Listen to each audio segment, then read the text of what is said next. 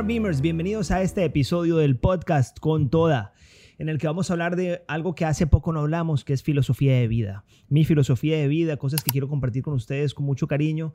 Y bueno, pues antes de comenzar, quiero decirles a todos que creo que este es un podcast bien bacano, bien bonito, para que se queden hasta el final, para que lo escuchen todos quiero también pedirles a las personas que nos están escuchando en las plataformas de podcast que se suscriban a los canales para que puedan eh, obtener las notificaciones y descargar los episodios y también los que nos están escuchando por YouTube para que se suscriban al canal de YouTube, le den like a este video y bueno, pues eh, le comenten, lo compartan porque esta es la manera como nosotros crecemos la audiencia en este podcast. Aquí voy a hablar de siete puntos y quiero que Quiero que se queden hasta el séptimo, quiero que se queden hasta el séptimo porque todos son importantes, pero se van poniendo más interesantes. Entonces, esta, es mi filosofía de vida.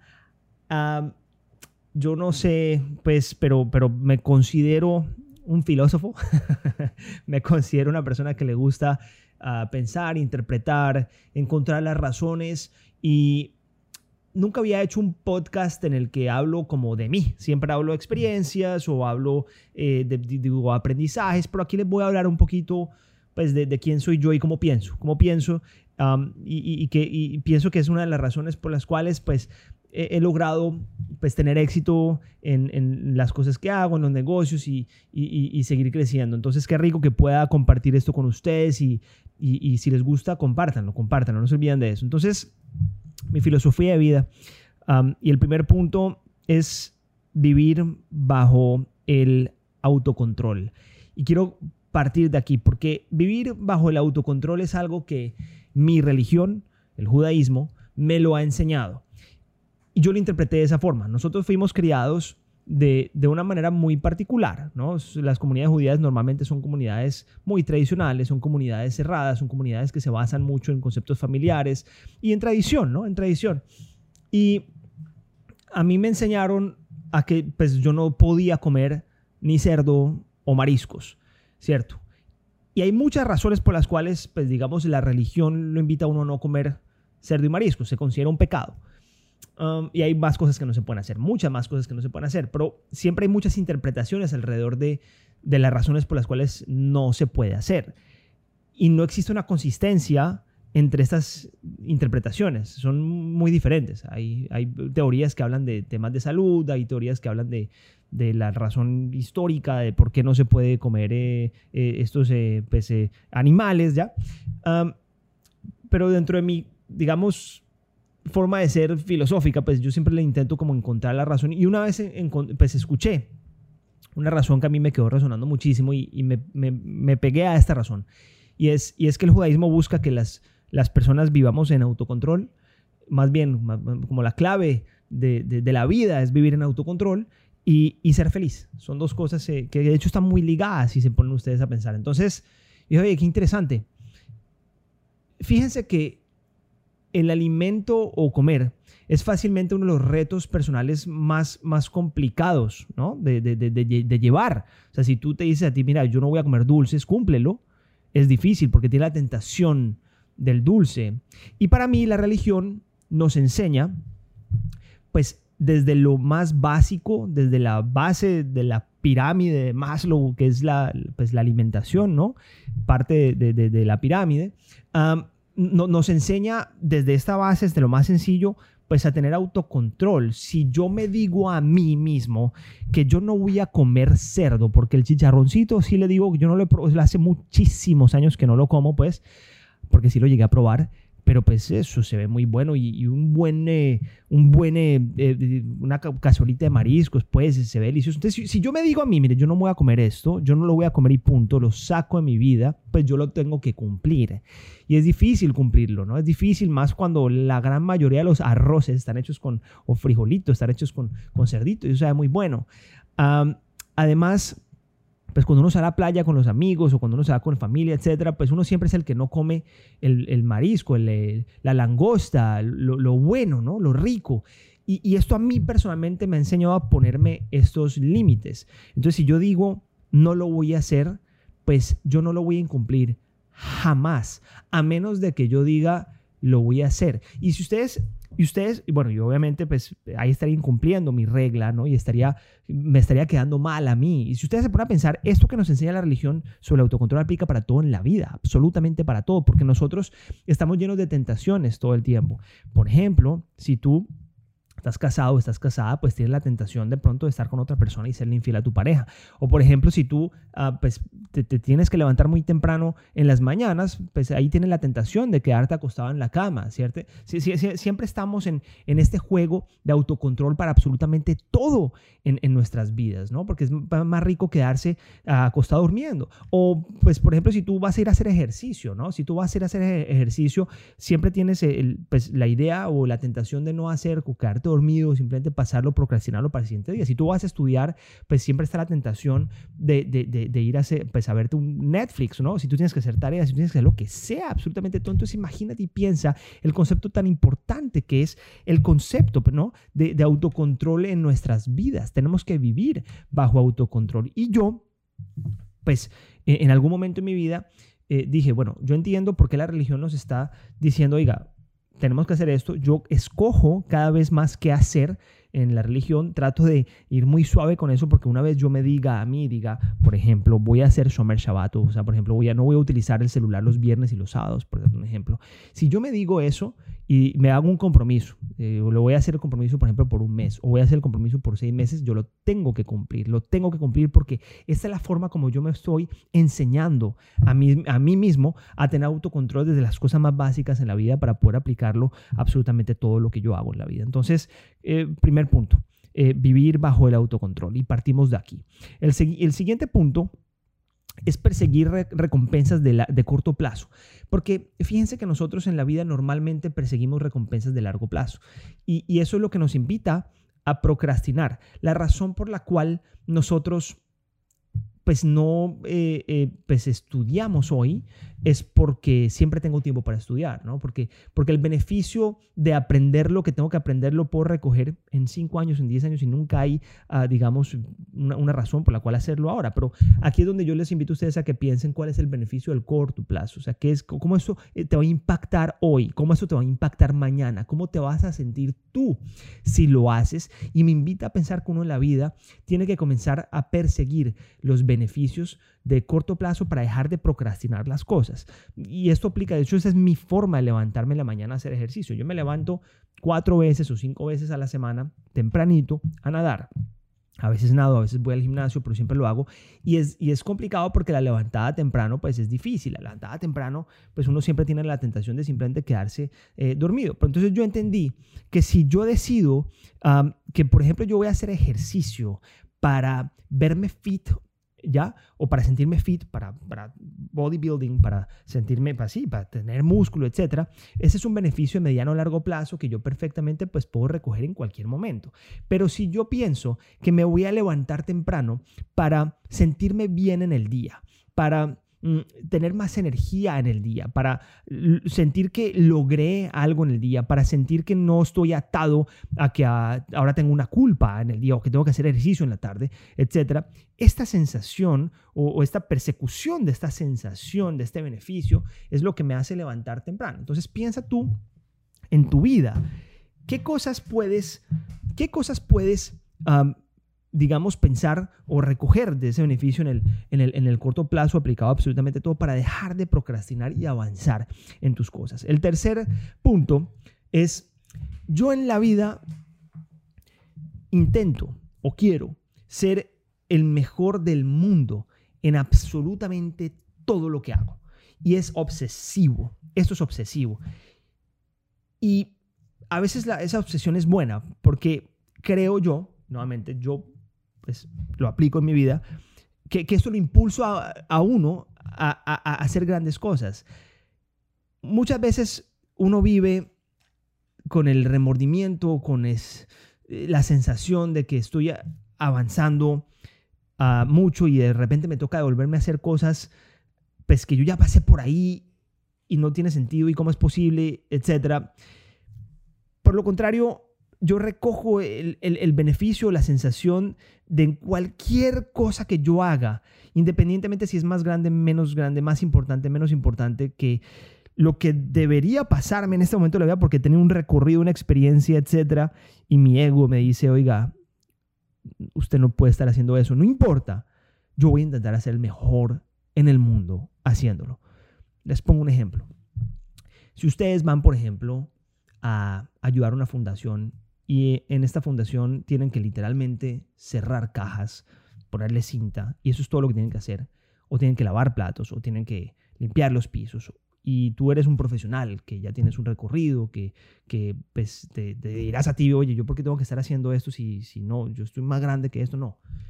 Si tú vas a hacer lo que vayas a hacer por ti, por ti, por ti, por las personas que te rodean, pero más por ti, tienes que ser el mejor en el mundo. Si yo voy a empacar cajas, voy a ser el mejor en el mundo empacando cajas. Nadie va a ser mejor que yo y yo lo voy a sentir. Yo me voy a sentir como que yo fui el mejor en el mundo haciéndolo. ¿ok? Les doy ejemplo. Ahora en, eh, en Smart Bimo nosotros estamos ah, haciendo unos proyectos eh, en los cuales a mí me ha tocado devolverme, porque no hay nadie más que lo pueda hacer que yo, devolverme a hacer una gestión de ventas que yo hacía cuando comencé en Asylum en el 2008, literal. Y me toca empezar a mandar emails, me toca empezar a, cuadrar citas, me toca empezar a hacer una cantidad de cosas, ¿ya? Pues que tengo que hacer yo. Yo vivo bajo la filosofía que si yo lo voy a hacer, voy a ser el mejor en el mundo haciéndolo y me voy a demostrar a mí y le voy a mostrar a todo el mundo que soy el mejor en el mundo y voy a inspirar a la gente por eso. Lo voy a hacer, lo voy a inspirar. Y obsesivamente lo hago. Entonces, la pequeña recompensa de que alguien me responda un email, algo tan sencillo como quien sea de los emails que he mandado me responda, me hace sentir muy bien y me hace sentir que me estoy cumpliendo a mí. Entonces, quiero invitarlos a eso. Todo lo que ustedes hagan en su vida, lo que sea, no importa qué es, si es grande, si no es grande, si no es importante, si es importante, lo que sea. Apúntenle a ser el mejor. Si tú vas a jugar un partido de fútbol, tienes que darlo todo en la cancha. Si tú estás en el equipo de ventas, tienes que darlo todo en las llamadas. Tú tienes que ser el mejor y tienes que vivir bajo esta filosofía. Y es una filosofía de mucha competencia. El siguiente punto es probarle a la gente lo contrario. En inglés se, llama prove, prove them wrong. Y, y es una filosofía con la cual yo vivo, de hecho. Porque en los negocios muchas personas me dicen no. Muchas personas me dicen no. Y yo descubrí, y se lo digo legítimamente, aquí no porque esté haciendo un podcast y quiero sacar pecho, no, así vivo yo. Cuando alguien me dice no, a mí me motiva más. Y me motiva más porque yo necesito en algún momento de mi vida probarle a esa persona que estaba equivocada. A mí hay dos cosas que en la vida me hacen demasiado felices. Y la segunda más que la primera. La primera es vender. y la segunda es cuando le digo a alguien te lo dije. Me encanta decirle a alguien te lo dije. Me hace sentir bien. Yo no sé si está bien, yo no sé si estoy mal. ¿Saben qué? Yo soy feliz y yo soy feliz así. ¿Ok? Se los juro, yo soy literalmente feliz así. Y quiero invitarlos a que piensen en eso. Cuando ustedes le prueban a la persona lo contrario, eso da felicidad. Piénselo, cuando alguien le diga no, así se lo vayan a restregar o no en la cara, no importa, la piensa que la persona se va a enterar, pero siéntanse feliz por eso. Yo tengo muchas personas en mi carrera que a mí me han dicho no. Muchas, muchas, muchas. Y créanme que cuando yo logro conseguir resultados, que cuando yo logro ah, hacer grandes cosas y esas personas se enteran, ¡jue madre! Yo me siento feliz. Oigan, ¿saben qué? Es mejor eso que sentirse mal porque te dijeron no. Piénsalo, piénsalo. Vive bajo, los, bajo la filosofía, vive bajo la filosofía de probar a la gente lo contrario. El siguiente punto es descartar el fracaso del vocabulario. Y esto puede ir en contra de muchas otras filosofías, y yo lo respeto, porque, porque hay gente que pues promueve el hecho de decir, oye, fracasé, ¿sabes qué? Y está bien fracasar. Yo, no sé, puede ser que más adelante me retracte de esta filosofía, y espero no, espero nunca fracasar. Si Dios no quiere algún día fracaso en algo, probablemente me estaría retractando y voy a hacer un podcast y voy a decir, Hoy está bien fracasar, pero hasta ahora yo tengo 38 años. He fracasado en, algunas cosas, en otras no. Mm, realmente no he fracasado. No, se lo juro, no he fracasado en nada. Porque estas cosas que nos ha ido mal me han servido, de hecho, para eh, eh, lo que hoy en día tenemos. Pero en mi vocabulario la palabra fracaso no, no existe, no tiene sentido. O sea, si yo comienzo un negocio y yo me dedico, y eso va muy atado al concepto de autocontrol, yo digo, yo lo voy a sacar adelante, yo me tengo que probar a mí mismo que lo voy a sacar adelante, y le tengo que probar a todas las personas que me dijeron no, que lo voy a sacar adelante, y es un concepto, e, es una forma de pensar completamente obsesiva, y para mí no existe no hacerlo, no existe. Ah, pero Mitch, pues ¿qué pasa si las condiciones del mercado no se dan? Pues busco otro mercado. Mitch, ¿qué pasa si el negocio es un mal negocio? Pues yo no pienso que ningún negocio es un mal negocio. Yo pienso que todos los negocios que son un mal negocio son un mal negocio porque tú no has encontrado la forma de que sea un buen negocio. ¿Me explico? Entonces a ti te falta algo todavía por encontrar. Entonces cuando tú piensas en esto y, y descartas de tu vocabulario la palabra fracaso, todo, absolutamente todo lo que tú hagas, le vas a encontrar la forma. Mira, a mí no me cabe en la cabeza que, por ejemplo, llegue yo a fracasar en mi empresa y la llegue a cerrar y me vaya a buscar trabajo. Eso no, eso no, eso no entra, eso no entra en mi cabeza. Si nos está yendo mal en algún momento, simplemente estamos bajando a tocar fondo para en algún momento seguir para arriba. Tenemos que buscar eh, cambiar producto, tenemos que buscar cambiar mercado, tenemos que buscar fuentes de financiación, tenemos que hacerlo las veces que sea necesario para conseguir lo que queremos. Entonces, nunca tires la toalla, nunca tires la toalla. El momento es perfecto para todos, pero tienes que entender el concepto realmente. Y tienes que entender que vas a seguir trabajando para lograrlo y lo vas a lograr se caiga el mundo, ¿no? lo vas a lograr. Simplemente sigue, simplemente continúa, simplemente no te rindas, simplemente entiende que es parte del proceso, entiende que para nosotros los emprendedores el tiempo no existe, no existe. Para nosotros los emprendedores hace siete años es igual que hoy. Nosotros vivimos en el espacio, no en el tiempo. Nosotros estamos codificados de una forma diferente. Nosotros no entendemos el tiempo en horas, en minutos, en años. Para mí hace tres años es lo mismo que hoy y es lo mismo que cinco años después. Me explico. Piénsalo, piensa en esto.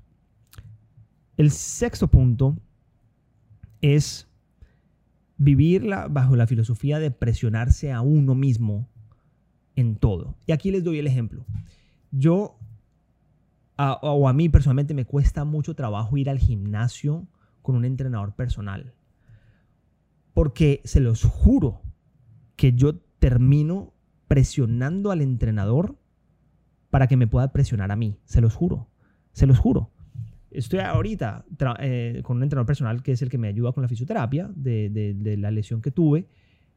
Y yo me propongo esto. O sea, yo lo hago conscientemente. Me propongo a ponérsela difícil al man, porque este man viene con un entrenamiento que dura, que lo tiene pensado para que dure una hora y se los juro que yo lo termino en 45 minutos y este man se queda fregado porque no sabe qué ponerme a hacer en los siguientes 15 minutos. Entonces yo lo presiono a él, a que me presione a mí, porque yo me presiono a mí.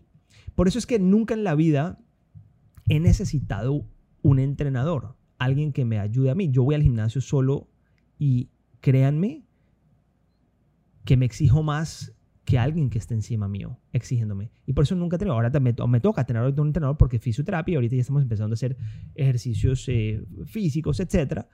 Yo digo, el sistema me va a presionar, bueno, yo lo voy a presionar a él.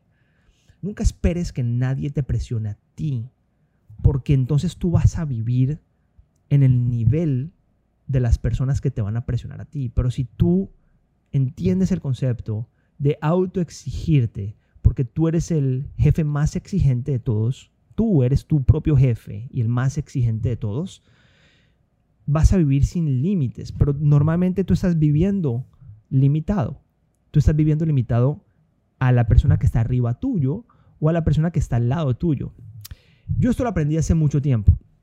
Yo jugaba golf cuando era más joven y entendí que salir a jugar solo al campo me daba mejores resultados que salir en, en threesome cuando salíamos de A3, porque cuando salíamos de A3, pues yo me empezaba a comparar con el del lado, ¿cierto? Y empezaba a jugar con el de al lado. Entonces, si este man hacía cuatro tiros para el hoyo, yo intentaba hacer cuatro o intentaba hacer tres.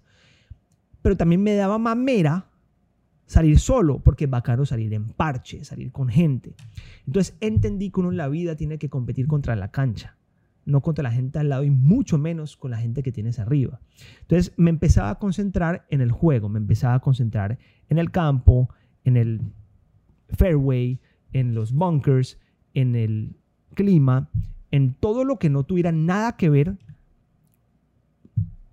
con las personas que me acompañaban y competía contra mí mismo. Tú tienes que perseguirte a ti.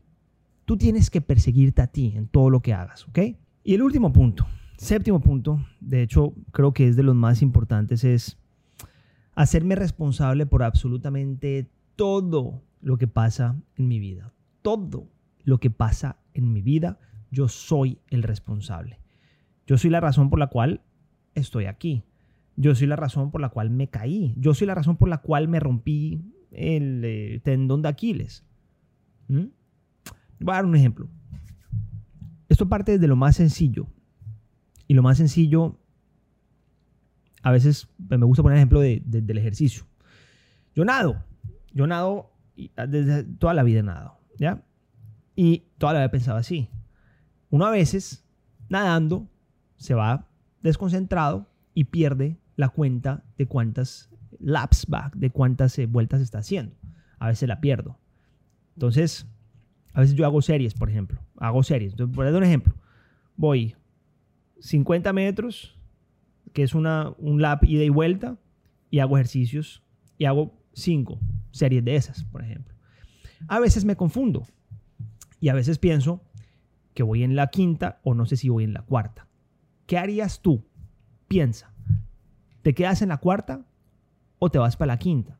Muchas personas probablemente dirían, no, pues sí, yo me hago la trampita, ¿sabes qué? Está bien, me voy para la quinta. Yo no, yo me echo la culpa. Yo me echo la culpa y me echo literalmente la culpa y digo, pues ¿para qué me desconcentré? Y como es mi culpa, yo asumo mi responsabilidad y me voy para la cuarta y me castigo a mí mismo. Eh, entonces yo asumo la responsabilidad. Yo asumo la responsabilidad de todo y nadie me está supervisando, nadie me está viendo, nadie me está juzgando. Pero me vuelvo al concepto de autocontrol. Si yo decidí en mi vida que yo voy a asumir la responsabilidad de todo lo que me pasa a mí y yo estoy nadando, no sé si voy en la cuarta o en la quinta y digo, no, pues ya, en la quinta y me salgo, estoy perdiendo, me estoy fallando. Si yo digo, estoy entrenando solo, voy a hacer 15 repeticiones y me canso y hago 10, la estoy cagando. Me estoy quedando mal a mí mismo, estoy perdiendo. Por eso es muy importante que tú decidas o definas a dónde vas a ir, qué es lo que vas a hacer y lo asumas y lo asumas y lo cumplas y lo hagas. Vivimos en la filosofía de la justicia y para mí la justicia es absolutamente subjetiva, porque la verdad absoluta no la tiene nadie, porque la verdad tiene muchos puntos de vista, tú puedes ver la verdad desde muchos escenarios, tú puedes ver la verdad desde, desde todos los puntos de vista del mundo. Y yo creo profundamente que la máxima inteligencia está en la capacidad de ponerte en los zapatos de otra persona y verlo desde su perspectiva. Luego, luego casi nunca el concepto justicia es justo. Me explico. ¿Cuál es la única justicia? Cuando tú asumes la responsabilidad de eso que pasó, de eso que te pasó a ti. ¿Ya? Y lo asumes y lo haces y cambias y evolucionas. Si uno no vive bajo, vive bajo esta filosofía de asumir responsabilidad, uno no evoluciona, uno no cambia, porque entonces el mundo está equivocado. Si tú estás en el carro y le estás pitando siempre al carro de adelante, no estás asumiendo la responsabilidad. Piénsalo. Ah, es que se me atravesó el carro. No. Tú estabas ahí. Tú lo pudiste haber evitado. Ah, es que, es que la gente es muy bruta. No. Pues ¿para qué te rodeas de esa gente? ¿Me explico? ¿Para qué te rodeas de esa gente? Uno tiene que asumir la responsabilidad en todo y vivir bajo esto. absolutamente todo. Es la única forma de evolucionar, es la única forma de crecer. De lo contrario, no estás creciendo, te estás quedando lo mismo y estás repitiendo los patrones de tu vida que no te van a ayudar a crecer. Por eso este séptimo era tan importante y quería que se queden hasta aquí y lo piensen y lo profundicen. Mis queridos, espero que les haya gustado este corto episodio, pero profundo. Si no les gustó es mi culpa, no es culpa de ustedes. Eh, y bueno, si les gustó, compártanlo. Compártanlo a tres personas, mándeselo a las personas que trabajan con ustedes, a su familia, a quien sea. Es la forma como nosotros crecemos, es la forma como nos escuchan y es la forma como creamos un mundo en el que todos los sueños de emprendimiento se hagan realidad. Gracias y vamos con toda.